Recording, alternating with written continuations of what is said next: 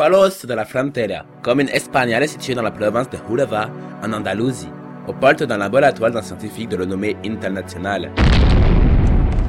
Stram, qu'est-ce que t'as foutu Un groupe de malfaiteurs terroristes notoires tente une action terroriste dans les labos d'un scientifique. Garam, connecte-toi au terminal du labo. Vérifie que le système n'ait pas repéré notre intrusion. Dans ce labo, ils découvrent une étrange machine. Oh, c'est minuscule ici. Je n'imaginais pas les labos comme ça.